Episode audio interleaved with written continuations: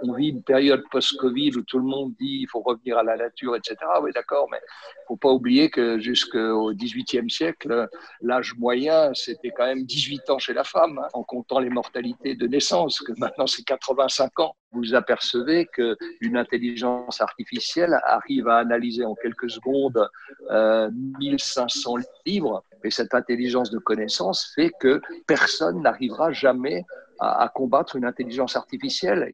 L'ordinateur représente ce qu'il perçoit en toi et c'est une forme de communication entre toi et l'ordinateur. Je pense, mais ça c'est dans des dizaines d'années, il sera impossible pour l'équipe médicale de faire la différence entre le clone digital du malade et le vrai malade. Est-ce que tu crois à ces voyages, mais, mais un peu préventifs, c'est-à-dire l'idée que, que l'homme s'intéresse de plus en plus à soi-même et à son corps et qu'il puisse aussi finalement découvrir ce corps sans forcément avoir un problème à résoudre? En fait, je me suis rendu compte que quand je finissais un jeu vidéo, je voulais qu'à la fin du jeu, euh, la personne ait un récit de son voyage intérieur, de où il est parti, où il est arrivé, par où il est passé, en passant par des tests de stress, en lui demandant des situations de vie qui lui montrent tout ce qu'il a développé en faisant de la cohérence cardiaque. Et ce que nous, on a déduit de lui qui ressortent de là avec une histoire. Si le corps devient un territoire à explorer, dans ce territoire, il se met à y avoir éventuellement des endroits qu'on connaît moins bien, on maîtrise moins et c'est en ça que ça peut devenir un, quelque chose comme un paysage, quelque chose qui va contenir du récit, de la surprise. Est-ce que tu penses que c'est quelque chose qui va évoluer de par euh, ces technologies qui vont rendre tellement incroyable la vision de ce qu'on voit euh, euh, et, donc cette idée à un moment que le, que le malade profite de ce moment-là aussi pour se ah découvrir? Il n'y a rien de pire pour un malade de ne pas comprendre. Tu dis à un malade qu'il a une tumeur du foie, pour lui, une tumeur, euh, c'est quelque chose qui va le tuer. Tu lui montres une image du foie avec à l'intérieur une petite boule verte comme ça, que tu as fait en réalité virtuelle. Tu lui montres comment tu vas l'enlever, que tout d'un coup, il n'y a plus la boule verte. Mais c'est une transformation complète parce que tout d'un coup, le malade, il a compris ce qu'on allait lui faire. Et donc, ça veut dire que très certainement un jour, si on est sûr que tout se passe bien, bah, le malade, il va participer à ce voyage qui est l'opération chirurgicale qu'on va lui faire. Et sur le plan psychologique, ça va être génial pour lui, puisque tout d'un coup, euh, tout d'un coup, voilà, le mal est parti. Souvent, euh, les moments les plus intéressants, c'est quand un grand moment de bonheur ou un grand moment de malheur, il se passe plein plein de trucs entre eux. C'est super intéressant à ce moment-là de regarder ce qui se passe dans notre corps il y a peut-être aussi l'idée que le corps est une représentation de ton psychisme. Enfin, qu'en soignant ton corps, tu soignes ton esprit, ton âme. Il y a une chose qui est sûre, c'est que les études de médecine vont être de plus en plus orientées vers la philosophie, etc. La manière, le, dialogue, la manière d'expliquer, l'approche psychologique euh, du malade, de la maladie, etc. Ça, ça pour moi, c'est une évidence et c'est quelque chose qui a été complètement perdu les 20 dernières années si on arrivait un jour à, transporter dans le corps à l'échelle de la cellule, est-ce qu'on pourrait développer des affects pour des bactéries? Est-ce qu'on pourrait communiquer avec des, avec des bactéries? Je pense que tu as entendu parler des microbiotes. Donc, la bactérie, c'est un être vivant. Donc, c'est plus de la science-fiction.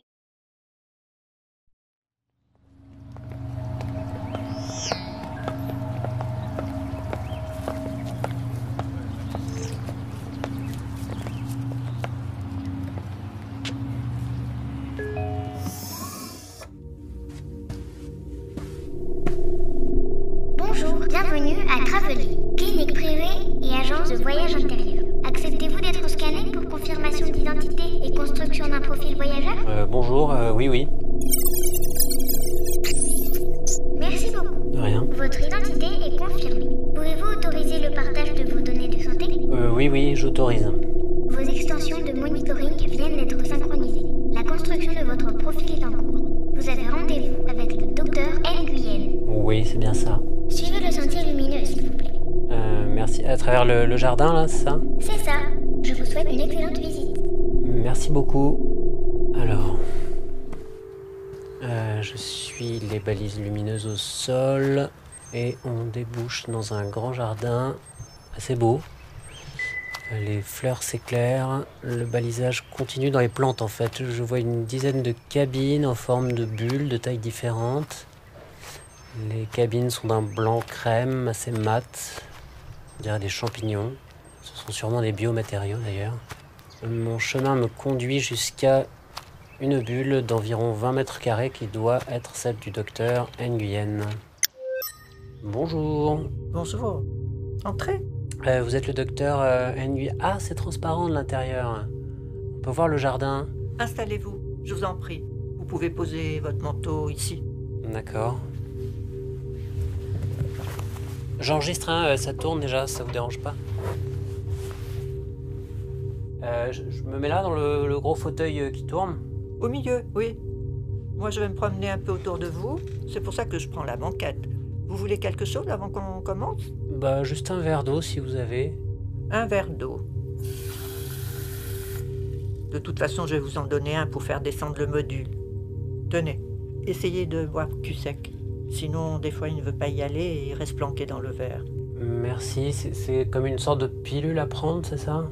Non, ça reste une machine. D'accord. Même si, techniquement, on peut dire que c'est vivant. Comment vous êtes devenue, euh, comment est-ce qu'on appelle ça déjà, éclaireuse? Un peu par hasard, euh, j'ai fait mes études de médecine dans les années 2020.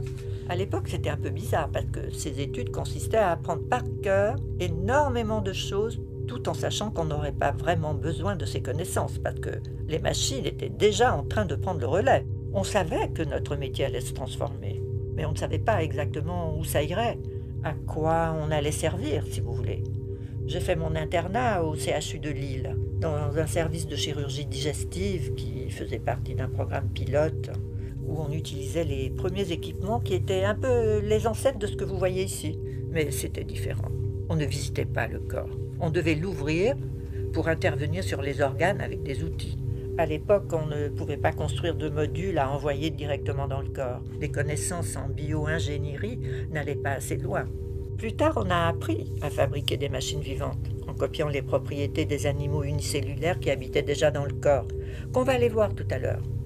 Mais déjà, on commençait à utiliser l'intelligence artificielle pour assister les opérations. Mais c'est vous qui opériez. Oui, les machines étaient juste un support. À l'époque, c'était ça, être chirurgien. On intervenait directement sur le corps en cas de problème. Maintenant, ça paraît très loin tout ça. Quand on intervient, c'est toujours préventif. C'est déjà rarissime qu'il faille intervenir, puisque tout le monde est suivi en permanence. Et quand c'est nécessaire, ce sont les machines qui s'en chargent. Donc notre métier a changé. Les gens se sont mis à se soigner de plus en plus chez eux. On est plus devenus des accompagnants, des conseillers. On intervenait à distance et de moins en moins. Ça vous plaisait? Au début, non. Au début, on s'est senti un peu dépossédé, dépassé par les machines. On n'a pas voulu y croire tout de suite. La première fois qu'un robot a obtenu son diplôme de médecine, ça avait l'air d'une blague. C'était dans la rubrique insolite des sites d'infos. Mais à peine quelques années plus tard, c'était déjà très courant. Et ils étaient généralement premiers de leur promotion. Beaucoup parmi nous disaient que l'intelligence artificielle ne remplacerait jamais l'expérience, mais on s'est vite rendu compte que justement, l'intelligence artificielle, ce n'était que de l'expérience, puisque ça consistait à compiler les données de milliers d'opérations. On a fini par se rendre à cette évidence quand même. Et puis le métier est redevenu vraiment intéressant avec le début de ces expéditions d'intérieur. À l'époque, les gens avaient de plus en plus peur de leur corps. Le fait d'être monitoré en permanence, ça les stressait. Ils devenaient hypochondriaques. À l'époque où mes parents ont grandi, on se posait moins de questions. On vivait sa vie jusqu'à ce que les problèmes arrivent et on les traitait au fur et à mesure. Mais avec la médecine assistée, le spectre des affections qu'on pouvait traiter s'est considérablement élargi. Donc les gens ont eu paradoxalement l'impression qu'ils étaient plus en danger.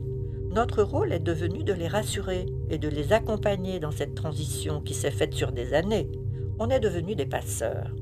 On avait enfin le temps de parler avec les malades, alors que quand j'ai commencé, c'est tout juste si on avait deux minutes pour expliquer aux gens ce qui leur arrivait. On est arrivé à un point où les patients avaient pratiquement autant de connaissances que nous sur ce qui se passait et devenaient capables de donner leur avis sur les mesures à prendre, les actes à effectuer. Il y avait un rapport de domination qui dans la médecine avait toujours existé et qui était renversé pour la première fois. On était à égalité. Certains ont trouvé que c'était, je ne sais pas, euh, dégradant, mais moi j'ai trouvé ça enthousiasmant. C'était passionnant de réconcilier les gens avec leur corps. Ça les aidait à faire la paix avec leur âme aussi, d'une certaine façon. Vous allez voir, quand vous avez vu votre corps une fois de l'intérieur, il y a beaucoup de choses du quotidien qui ensuite vous paraissent différentes. La plupart des gens trouvent une nouvelle forme de tranquillité. Ah, ça fait envie en tout cas. Bon, alors on y va. Allez. Ah, les parois sont en train de s'opacifier pour afficher. Wow Voilà, le module externe dans lequel vous êtes est maintenant une extension du module interne que vous avez avalé tout à l'heure. Vous voyez ce que vous verriez si vous étiez à l'intérieur. Oula, le son du module là qu'on entend Hmm. Ah oui, d'accord, c'est euh, c'est assez apaisant. Mais je vois rien du tout là en fait. Oui, on va allumer la lampe, attendez. Ah, ah, ah oui, c'est magnifique. Je savais pas qu'il y avait autant de choses dans l'estomac. C'est c'est quoi cette masse bleue au loin? On, on dirait une aurore boréale. À l'entrée, vous avez été scanné, vous vous rappelez? Euh, ah oui, j'ai autorisé l'accès à mes données. Voilà. Eh bien, immédiatement, le système vous a créé un profil avec un jumeau numérique de votre corps. C'est ce qu'on voit ici. Ça, là-bas, c'est votre foie. Le foie n'est pas censé se voir depuis l'intérieur de l'estomac. Il n'est pas non plus censé avoir cette couleur bleue. Ou sinon, ça voudrait dire que vous êtes dans un état grave.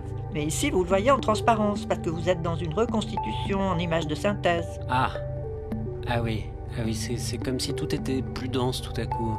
C'est l'image réelle qui vient de fusionner avec l'image numérique. À partir de maintenant, nous voyageons en même temps dans votre corps et dans la carte de votre corps. Hmm, Bon, on avance un peu dans votre estomac? Allons-y. C'est vrai que c'est des paysans, on, on dirait, euh, je sais pas, un, un gouffre. Vous avez une tortue de mer qui arrive là. Vous la voyez? Ouais. Ce n'est pas une tortue, évidemment. C'est un globule blanc. On va le suivre un peu. Tenez, il a localisé un intrus. La petite boule là. Ouais, ça doit être un genre de streptocoque. Mais ne vous inquiétez pas, il va... Ah non, on dirait que vos globules blancs n'avaient pas rencontré cette bactérie jusqu'à aujourd'hui. Il est perdu. Je sais pas trop quoi faire. Attendez, on va l'aider un peu. Euh, vous faites quoi là? J'envoie à votre globule blanc le profil moléculaire de la bactérie. Voilà. Maintenant, c'est comme si votre système immunitaire avait déjà résisté à cet intrus une première fois. Ça va être plus efficace. Oh là, il l'a chopé. Oui, ça y est, Et le haricot là-bas, là, c'est c'est aussi une bactérie? Tout à fait. Escherichia coli. Les grands filaments qu'elle a derrière, les flagelles, lui permettent de se déplacer en ligne droite. Mais si on inverse le sens de rotation, là, Moi, comment vous avez fait ça? elle se met à se déplacer aléatoirement. Ça nous permet de la diriger. Maintenant, je réinverse le sens, Et elle repart en ligne droite. mais dans une autre direction que j'ai choisie. On fait ça en lui envoyant des messages, en la piratant, si vous voulez. Avec un peu d'entraînement, on peut se servir de cette technique pour les capturer et faire des prélèvements. Mais ça m'arrive de le faire juste par jeu. Et les bactéries, ont, euh, elles ont conscience que vous jouez? Non, je ne pense pas. Ah, regardez là-bas, celle qui se déplace en spirale. Le tire-bouchon là, euh, qu'est-ce que c'est? Helicobacter pylori. Elle est très rare. C'est une espèce menacée. On va se rapprocher. Ah oui, j'en vois d'autres derrière. C'est tout un banc. Jusqu'au milieu du 21e siècle, on pratiquait une médecine un peu violente qui employait encore des antibiotiques. Pour évacuer un seul microbe de l'organisme, on provoquait une extinction de masse du microbiote avec des produits chimiques. J'en ai entendu parler, ouais. En plus, à l'époque, on ne l'aimait pas du tout, parce qu'il se trouve qu'elle provoquait certaines maladies, des cancers notamment. Mais en fait, euh, regardez, Oh Oh mince, c'est vous qui avez fait ça là? C'est moi qui l'ai provoqué, oui, en émettant une molécule de synthèse depuis le module pour simuler la présence d'un intrus. Qu'est-ce qui s'est passé? Elle, elle, elle a. euh, Elle s'est digérée elle-même. Mais pourquoi? La pauvre. Oh, ne vous inquiétez pas, elle a plein de sœurs qui sont exactement semblables à elle, au gène près. C'est un peu ce que vous êtes en train d'apprendre à faire, vous aussi. Vous protéger en agissant sur une autre version de votre corps. En fait, le même corps, mais perçu d'une façon si différente que c'est comme si c'en était un autre. Un corps en forme de paysage. Je vous mets l'autre commande dans la main gauche. Vous sentez? Vous pouvez vous diriger comme ça, Ouais, on a envie de tout explorer. on peut s'y perdre, oui. C'est ça qui est bien avec l'infiniment petit. Cette technologie a été développée pour l'automédication, mais de plus en plus on s'en sert dans un but purement récréatif ou méditatif. Ça m'arrive de faire d'assez longues promenades en moi-même, littéralement. Vous en vendez beaucoup des voyages d'agrément comme ça? Quand on a commencé, ces modules servaient uniquement pour la chirurgie. Maintenant, la quasi-totalité des revenus de la clinique proviennent des excursions guidées. Attendez, je vais vous montrer un catalogue. Ah oui. L'oreille interne, une exploration vertigineuse, ascension du col du fémur par la face nord, à la découverte de la prostate, le circuit pulmonaire en solitaire. Mais pourquoi en solitaire? Parce qu'on peut aussi faire ces voyages à plusieurs. Vous pouvez mettre six personnes sur la banquette où je suis. Vous pouvez inviter des gens, partir en famille et ramener des souvenirs qu'ensuite vous pouvez partager. Regardez, avec ce petit clavier ici, vous pouvez capturer des images et du son que vous retrouvez ensuite en ligne dans votre dossier médical. Je crois que je commence à maîtriser les commandes là. Si je veux aller vers l'intestin par exemple, c'est par où? Par là, suivez le courant. Je vous laisse tranquille un moment si vous voulez. Explorez un peu. Quand vous voudrez revenir, vous m'appelez.